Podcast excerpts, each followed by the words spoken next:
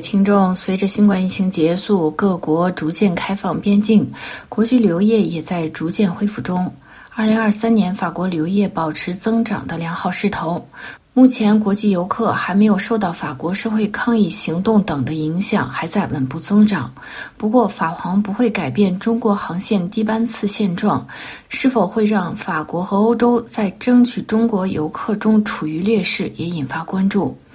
法国旅游局开发署三月份公布的最新消息显示，法国旅游业继续增长。统计显示，法国旅店预约入住到六月增长百分之三十二。法国人在今年一月出国的旅游增长百分之六，入境法国国际游客增长率为百分之八十。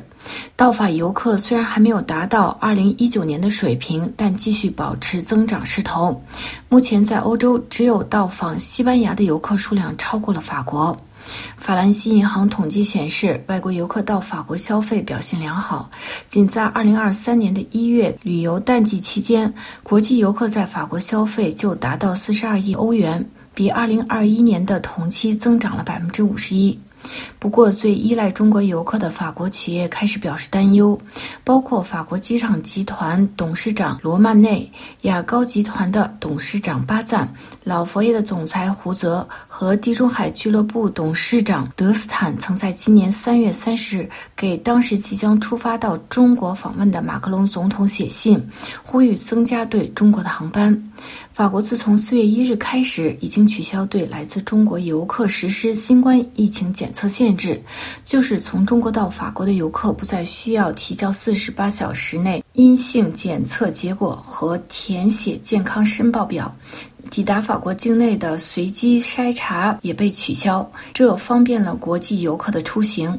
对于法国企业呼吁增加往返中国航班的要求，法航目前表示不会改变中国航线低班次的现状。不过，不排除今年夏季稍微增长飞往中国的航班，就是从五月起增加飞往北京和上海的航班数量达到每周三次，从七月开始每天分别有一次航班，但不。会恢复到新冠疫情前的状况。法国雅高集团强调，不存在法国旅游企业与法航之间的争论，同时也呼吁不可忽视要增加中国游客到法的数量。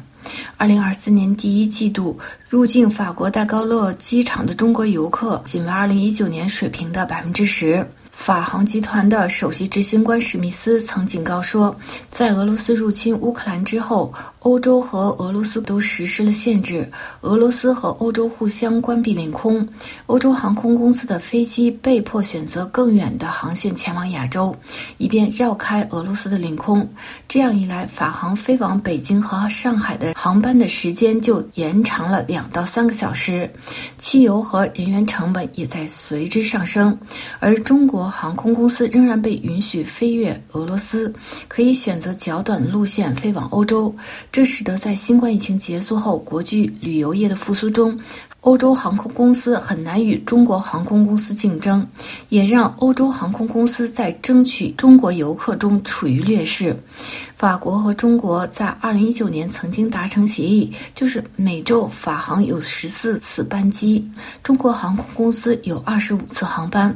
现在法航表示，不是要求绝对的对等，但是要求在平等的条件下进行竞争。美国航空公司也提出了同样的要求。分析指出欧洲和中国之间很难恢复新冠疫情前的航班水平，需要观察游客的选择。但是，欧洲的航空业必须重组绕开俄罗斯的航线。各位听众，今天的专题节目由罗拉编辑播报，跟大家介绍法国旅游业复苏，法航维持中国航班低班次水平。感谢各位的收听，也感谢法广技术人员的合作。我们在下次节目中再会。